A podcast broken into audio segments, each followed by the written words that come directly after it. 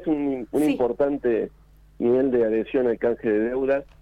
Era esperable, por, por, cierto, porque después de cuatro meses de negociación, en donde el gobierno argentino fue haciendo modificaciones a la propuesta original y el mayor nivel de deuda se encuentra en manos de fondos de inversión, eh, no así en inversores que pueden ser personas eh, bueno, al haber hecho un acuerdo previo al momento de presentar los nuevos papeles, era esperable el nivel de adhesión. Me ibas a decir algo, Susana. Javier, eh, ¿qué significa que este canje se haya logrado bajo ley extranjera? ¿Qué implica esto? Bueno, es, la deuda externa, lo que se conoce como deuda externa en la calle, es decir, son los bonos emitidos y en el caso de, la Argentina de no cumplir, el tribunal en el que se resuelve el litigio es un tribunal extranjero y no un tribunal argentino. Es decir, son bonos que el tribunal, en el caso de litigar, es Nueva York, es eh, Londres, eh, es eh, alguna otra ciudad europea. Eso significa que sea una, una, una deuda extranjera que en su mayoría está en manos de extranjeros, pero también hay argentinos que tienen estos papeles.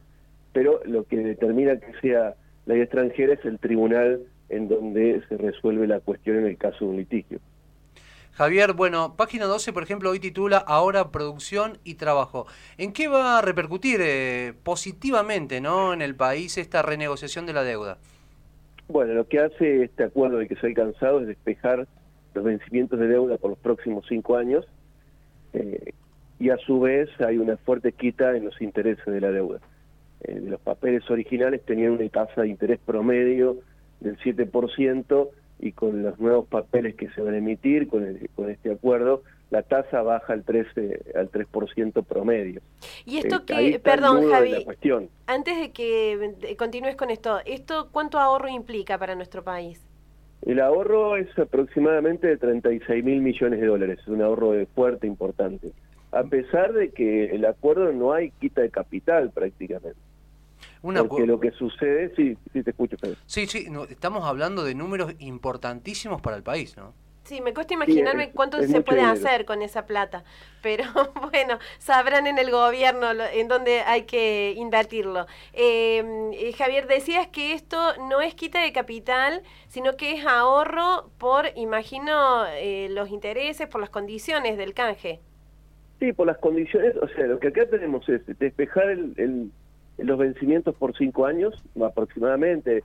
Hay vencimientos menores eh, durante los próximos cinco años pero fundamentalmente los, vencimientos se despejan por este plazo. Es decir, que Argentina va a tener pocos compromisos en lo que hace al pago de deuda externa eh, por los próximos cinco años. Y después eh, reducir los intereses, que eran muy, muy altos los intereses de los títulos que se emitieron, fundamentalmente entre 2015 y 2019, la tasa de interés en los que se habían emitido los títulos era muy alta. Entonces eso también se ve reducido, el capital no se tocó prácticamente, entonces bueno, por ahí pasa el nudo de la cuestión pero yo tampoco estaría eh, diciendo, bueno, ahora la producción y, y, ver cómo hacemos. Por supuesto que el gobierno tiene que empezar a ver cómo hacemos para crecer y cómo apostar por la producción, pero esto es como una es como una serie de Netflix la de la cuestión de la deuda en Argentina. Este sería el capítulo 2. Queda el capítulo 3. El capítulo 1 era la deuda bajo ley nacional. y recordemos que, que la CUNSA, el último ministro de Economía de Macri, la había defolteado. Bueno, eso ya más o menos se está arreglando, la, deuda bajo ley nacional con emisión de nuevos canjes, perdón, nuevos títulos. El segundo capítulo fue la deuda externa y queda el tercer capítulo, que el Fondo Monetario Internacional. Habrá que esperar entonces. Ahora. Habrá que esperar entonces ese capítulo 3 para ver también cómo, cómo se desenvuelve el país a futuro, ¿no? Sobre todo el haber permitido primero haber cerrado este acuerdo y bueno, esta reestructuración del 99% de la deuda. ¿Pero puede cambiar mucho lo que pase con el fondo, la situación? Sí, sin duda puede cambiar mucho lo que pase con el fondo. Porque son 44 mil millones de dólares que, que se les deben, el fondo eh, por lo general no, general no, casi siempre no hay, no hay antecedentes de quita, salvo algún país africano muy pobre, eh, no hay antecedentes de quita, y después el, fondo, la, cuestión es que los acreedores, eh, los acreedores eh, particulares, los fondos de inversión no te piden ninguna medida de política económica en particular. En cambio, el fondo sí, el fondo de tus cuentas, el fondo exige medidas de, tinte político-económico. Eh, entonces, me parece que esa, es una cuestión medular ahora, porque si nos basamos en los antecedentes del fondo, el fondo siempre ha pedido ajuste en las cuentas públicas, ha pedido determinadas medidas de austeridad.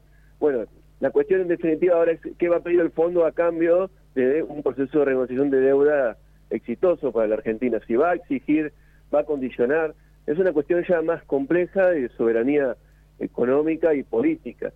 Eh, entonces, en definitiva, es, yo creo, yo, yo digo, acá la pregunta a resolver es ¿qué, qué fondo, ante qué fondo estamos? Eso es lo que nos preguntamos varios y se, pregunta un montón de gente. ¿Es un fondo bueno o es un fondo malo? Bueno, eh, eh, vamos a ver realmente después de la negociación si estamos ante un fondo bueno, si Cristalina Georgieva es efectivamente una economista que piensa en, los niveles de pobreza, en la sustentabilidad, en, no ajustar a los sectores populares de, los países. Bueno, eso es lo que vamos a ver en definitiva cuando eh, ya, ya comenzó la negociación. La semana pasada el gobierno anunció un nuevo programa. Y también anunció otra cosa, chicos, que para ahí pasó bastante desapercibido. Eh, anunció nueva asistencia financiera, en el fondo.